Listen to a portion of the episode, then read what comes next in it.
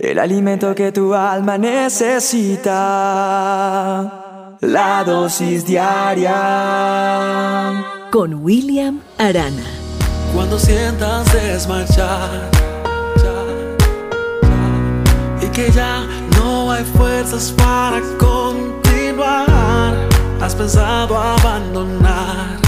Una señora muy elegante se encontraba en una terminal de transporte porque iba a viajar.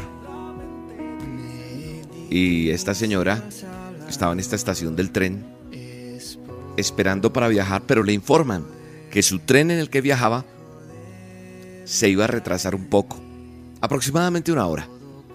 Entonces la elegante señora, protagonista de nuestra historia, se molestó un poco, así que fue a un local allí, a un almacén, a una tienda, y compró una revista compró un paquete de galletas y una botella de agua para pasar el tiempo mientras salía su tren.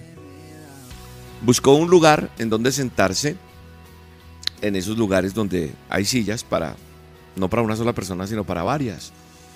Entonces eh, busca este lugar y se sienta para esperar. Y mientras empezó a mirar la revista, se le sentó un joven al lado y él comenzó a leer un periódico que llevaba. De pronto la señora observa cómo el joven, sin decir una sola palabra, estiraba la mano, agarraba el paquete de galletas, lo abría y comenzaba a, comerlas una a una.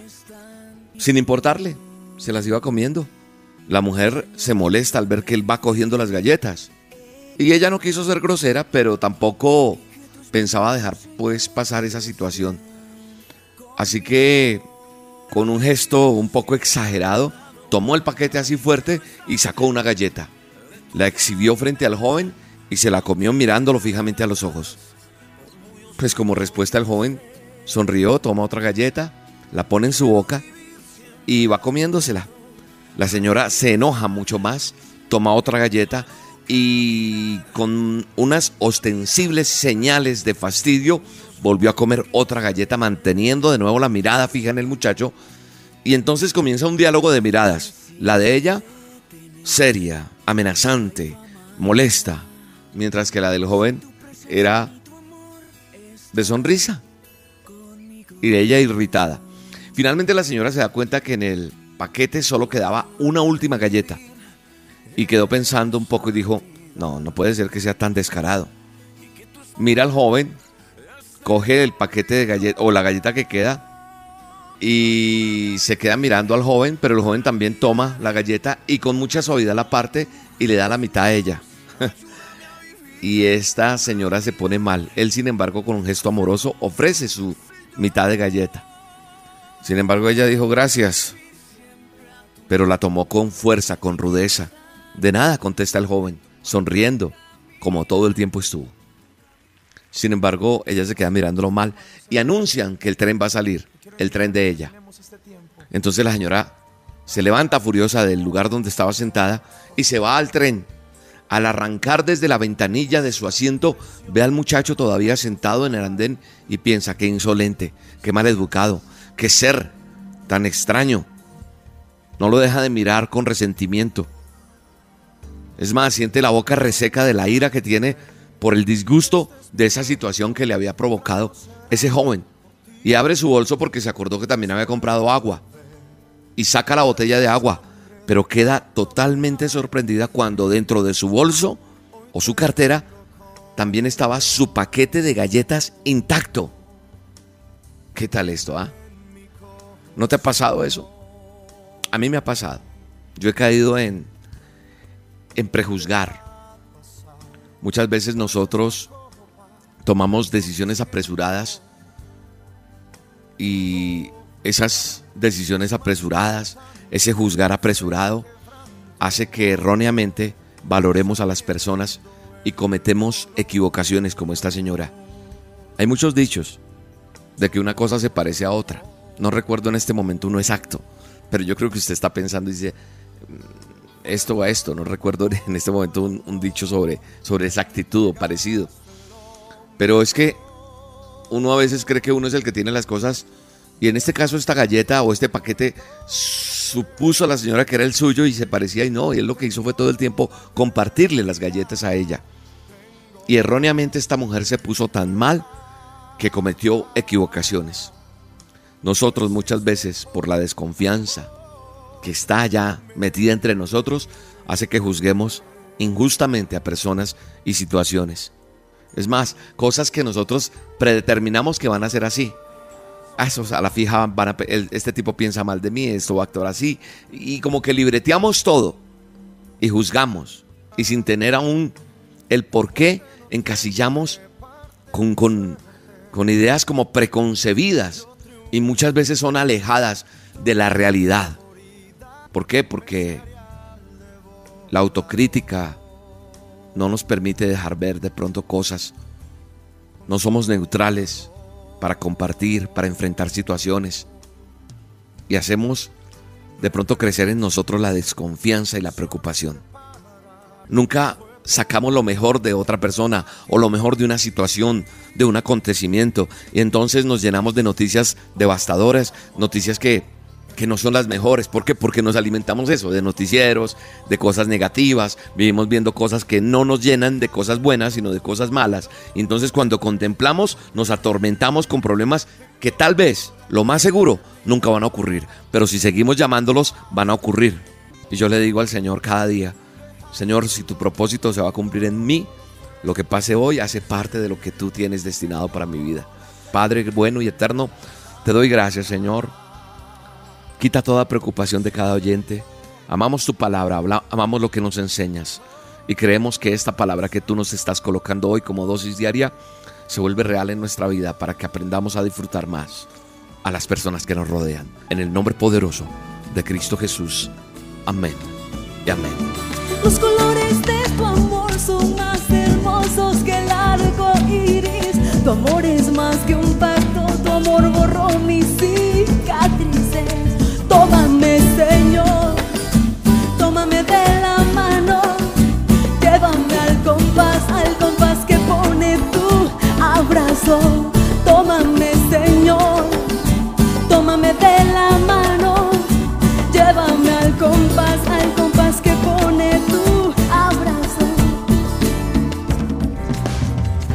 La dosis diaria con William Arana, tu alimento para el alma. Vívela y compártela. Somos Roca Estéreo. El alimento que tu alma necesita. La dosis diaria. Con William Arana. Tu amor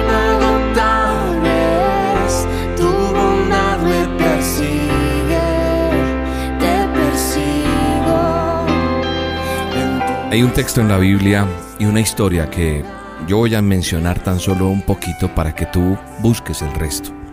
Y eso está eh, en el eh, Nuevo Testamento, en Juan 1, eh, 50, y está allí el episodio cuando Jesús llama a ser su discípulo a Natanael. El Señor le dice, allí lo llama, le dice, ¿crees esto solo porque dije que te vi debajo de la higuera? Lo acababa de ver. Y, entonces para él era sorprendente cómo, cómo el Mesías, cómo el Maestro lo había encontrado y cómo lo había descrito y cómo lo había llamado. Y le dice, ¿solamente crees esto por lo que te acabo de decir? Porque dije que te vi ahí debajo de la higuera. Le está diciendo a Natanael. Y Jesús le dice, todavía verás cosas más sorprendentes que estas. Todavía verás cosas más sorprendentes que estas. Ah, qué tremendo. Esto me hace pensar muchas cosas. Cuando yo me acerqué a mi relación con Dios, a mi intimidad con Dios, a mi vida de servicio a Dios, no fue de la noche a la mañana, fue un proceso. Y Él siempre me decía a través de su palabra, donde yo escuchaba un mensaje, donde Él me decía que siempre iba a haber cosas mayores. Me dijo, de ahora en adelante vas a ver un cielo abierto. Y la verdad, para uno es difícil verlo cuando está pasando por hambre, cuando está pasando por un dolor emocionalmente fuerte, cuando está pasando por, por enfermedad, por angustia, por depresión, por, por soledad, por muchas cosas. Esto que estás viendo tú ahorita no es nada. Te vengo a decir esto en esta dosis. Porque tal vez nosotros no tenemos claro, a algunas personas les cuesta más. Yo hoy en día la tengo más clara. De que yo tengo un Dios todopoderoso que es sorprendente. Esa es la ventaja. Cuando yo entiendo que a nuestro lado está el Dios todopoderoso.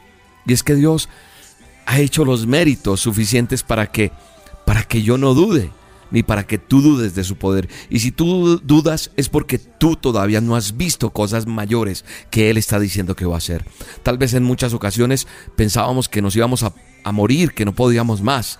Y yo quiero que tú recapitules hoy, que mires un poco atrás y en medio inclusive de la enfermedad, Dios te ha sorprendido con su poder sanador. En medio de la escasez, Dios te ha sorprendido con su provisión. Y en medio de la crisis, hemos conocido a ese Dios sorprendente que utiliza cualquier situación, cualquier, para hacer que al final te vaya bien o me vaya bien. Todos hemos sido testigos del poder sorprendente de Dios y si aún no has sido testigo, lo vas a hacer, solo te basta creer. Sin embargo, en medio de los problemas de la vida y a pesar que a pesar de que hemos sido testigos de cómo Dios ha sacado a personas, tal vez nos hemos asustado, nos hemos afligido, nos desesperamos, estás desesperada, afligida. Y yo creo que es que a veces se nos olvida que de nuestro lado tenemos a un Dios que seguramente nos va a sorprender. Y estoy seguro que te va a sorprender. Puede que hoy te encuentres en, ese valle oscuro. Puede que, que te sientas abandonado. Quizás te sientes indefenso o indefensa frente a lo que estás viviendo. Sin embargo, nunca, escúchame, nunca debes dudar del poder sorprendente de Dios, quien es capaz de cambiarlo todo. Cambia ese panorama oscuro y da claridad en el nombre de Jesús en este mismo que estás escuchando, en este mismo instante que estás escuchando esta dosis, el panorama, el diagnóstico, lo que has escuchado, lo que pasó, ese panorama cambia en el nombre poderoso que es sobre todo nombre. Hay poder en el nombre de Jesús y hay poder en su sangre preciosa. Y declaro en el nombre de Jesús un milagro en este momento, tú que me estás escuchando. Escucharé tu testimonio de que estabas escuchando esta dosis y te darás cuenta de que el Señor te está confirmando que vas a ver cosas sorprendentes porque es así como Dios actúa haciendo cosas sorprendentes. ¿Cuál es tu problema de este día? Te pregunto. ¿Qué es lo que tanto te preocupa? ¿Qué, es lo que pasa? Yo lo único que te digo y siempre te he dicho en las dosis es que tienes que comenzar a creer en lo que Dios quiere y puede hacer contigo. Dios quiere sorprenderte. Hoy te invito a dejar la duda a un lado, la incertidumbre. No me digas más, William, ora por esta situación. Mira que necesito que me toques, necesito que hagas esto. Lo que necesitas es que sea el Dios Todopoderoso el que te toque. Hoy quiero invitarte a comenzar a creer que Dios está interesado en tu situación y que Él es capaz de darte una respuesta sorprendente. Recuerda lo que dice la Biblia. Pon tu vida en sus manos, confía plenamente en Él y Él actuará a tu favor. Confío plenamente en Él y sé que Él va a actuar a mi favor. Nada de lo que suceda en mi vida va a suceder porque no esté dentro del propósito de Dios. Gracias Señor. Gracias porque tú comienzas hacer milagros sobrenaturales en las personas que hoy están recibiendo esta dosis. Gracias Señor. Tú calmas la tormenta más fuerte, Señor. Tú haces que el gigante caiga derrotado. Tú haces que se provoque un avivamiento espiritual en cada persona. Te amo y bendigo a cada persona que está escuchando esta dosis, desde el más pequeño hasta el más grande, Señor. En el nombre poderoso de Jesús, bendigo a cada oyente. Amén y amén. El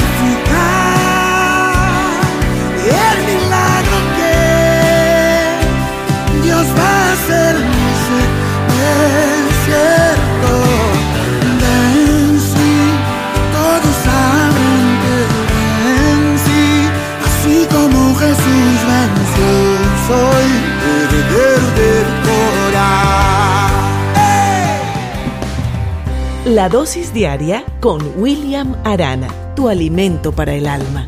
Vívela y compártela. Somos Roca Estéreo. Con esta dosis, tu vida cambiará. Bienvenido. La dosis diaria con William Arana. Para que juntos comencemos a vivir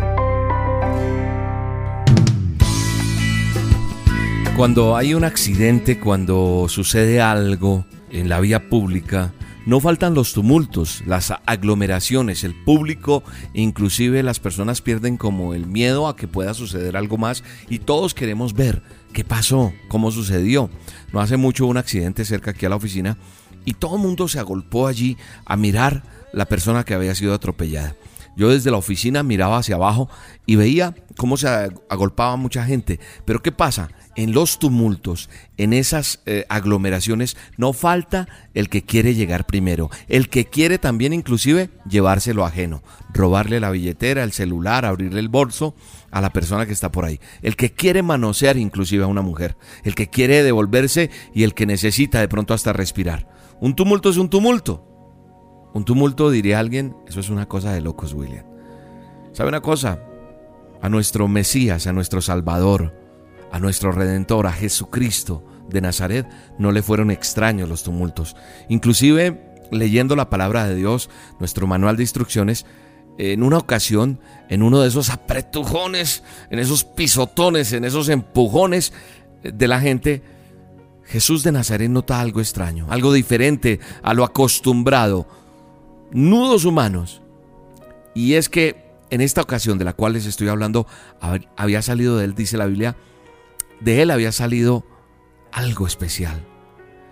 Y sí, alguien del gentío se había servido como un milagro, sí, voy a tomarme un milagro, como un autoservicio, sin pedir permiso y sin esperar su turno.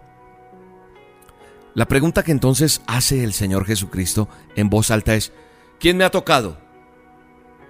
Interrogante que, que deja a todos los que están ahí presentes perplejos, especialmente a los apóstoles, pues están a punto de convertirse casi en un puré humano.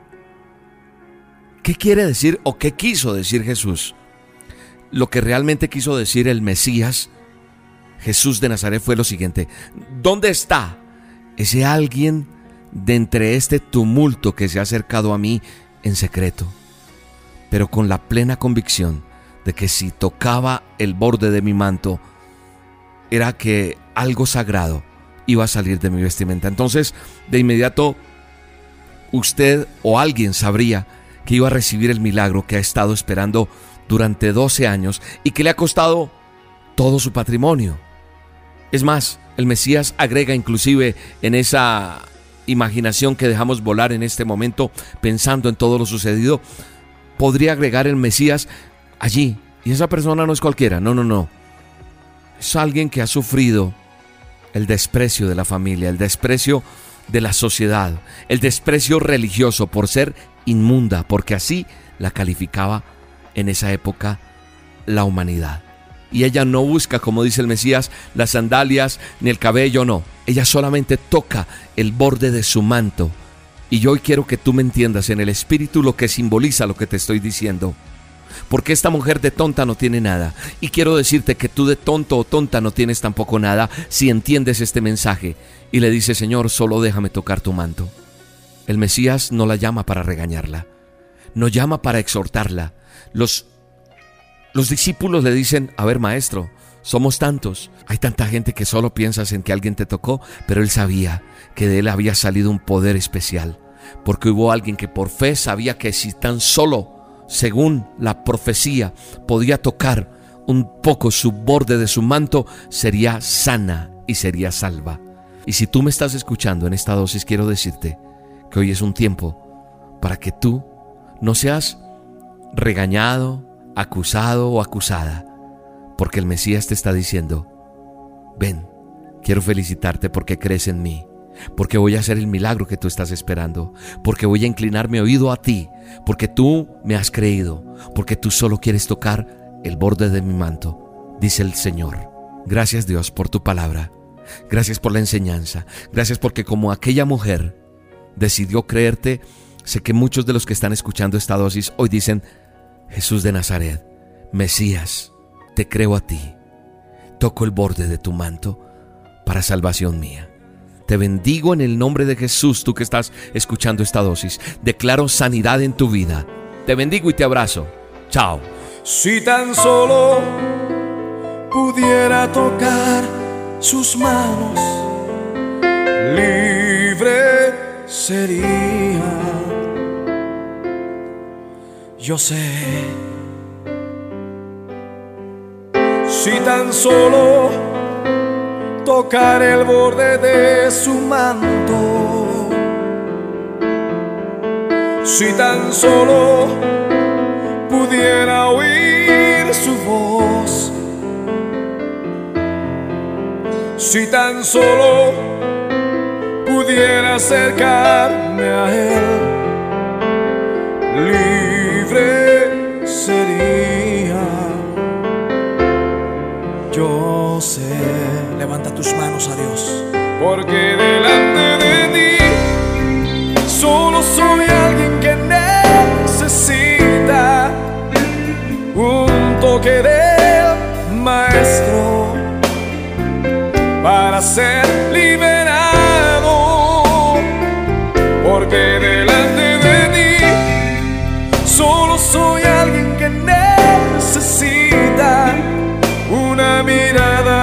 mi Salvador.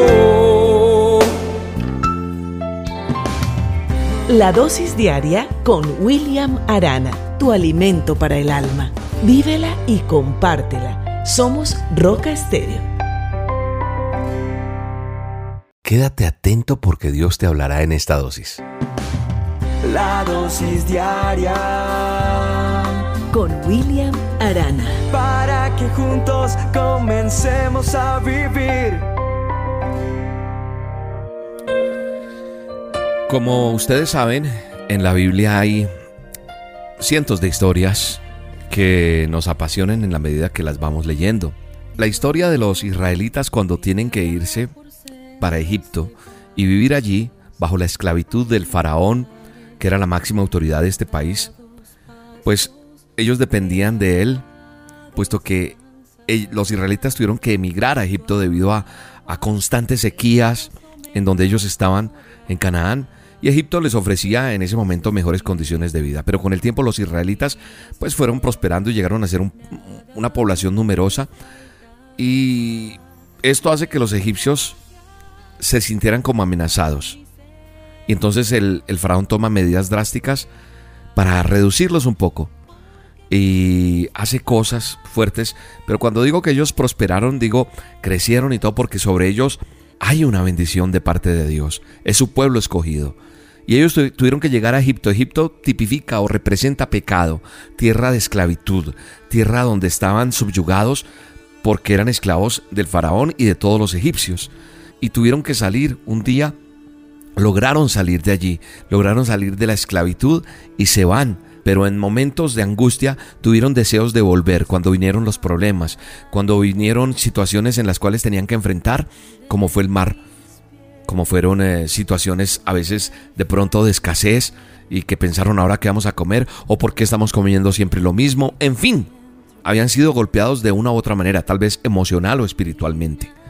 Y eso todo está relatado allí en la palabra de Dios. Pero hay una cosa que quiero hablar, y es que muchas veces nosotros, yo mirando y leyendo un poco la historia y de lo que está allí retratado en la historia de los israelitas en Egipto, y cuando salieron de allí, del desierto, del lugar de esclavitud, del lugar donde eran oprimidos y se fueron al desierto, pues eh, Moisés los lleva, pero tienen muchos problemas. Y ellos, algunos, la gran mayoría, tuvieron el anhelo de regresar a esa tierra de esclavitud, siendo ya libres.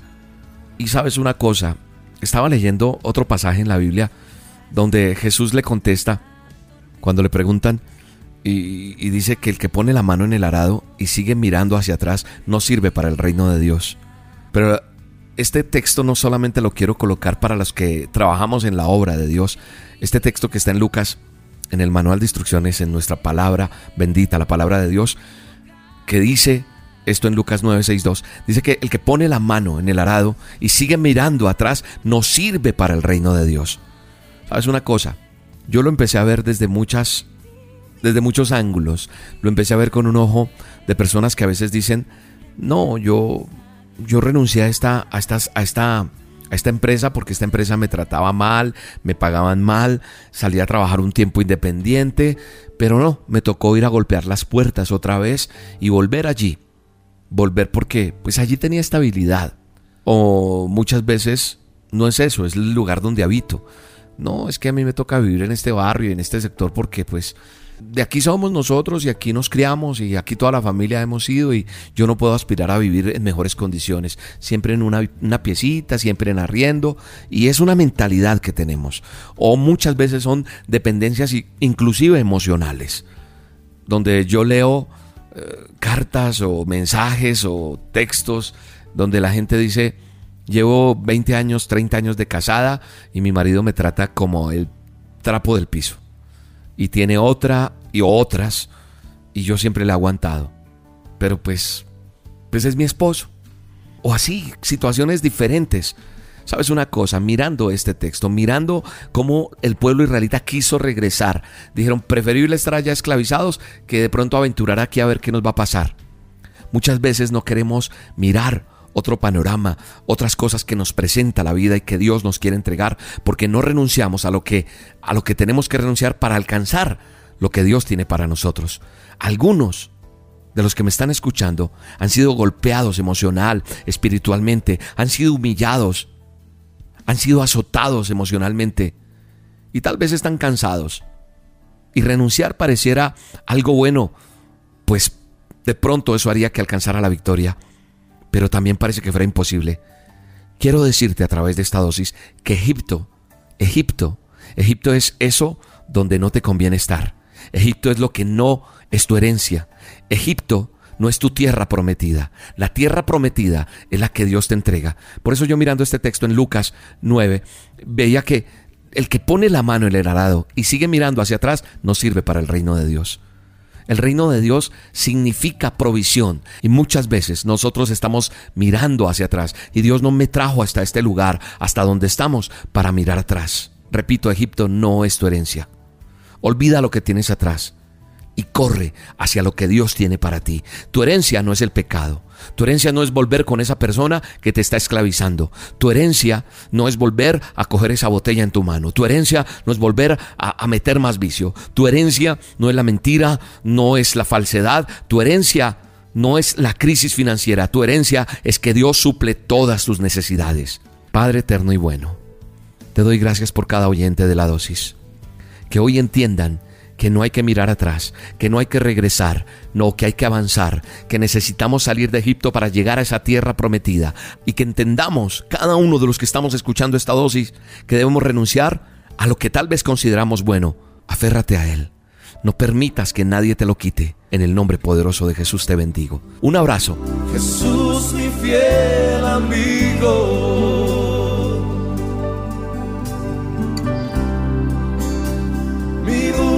caminar.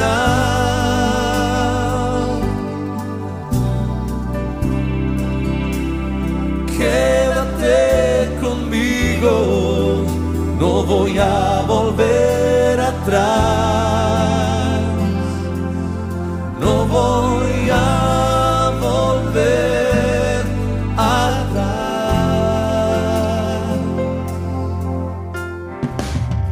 La dosis diaria con William Arana, tu alimento para el alma.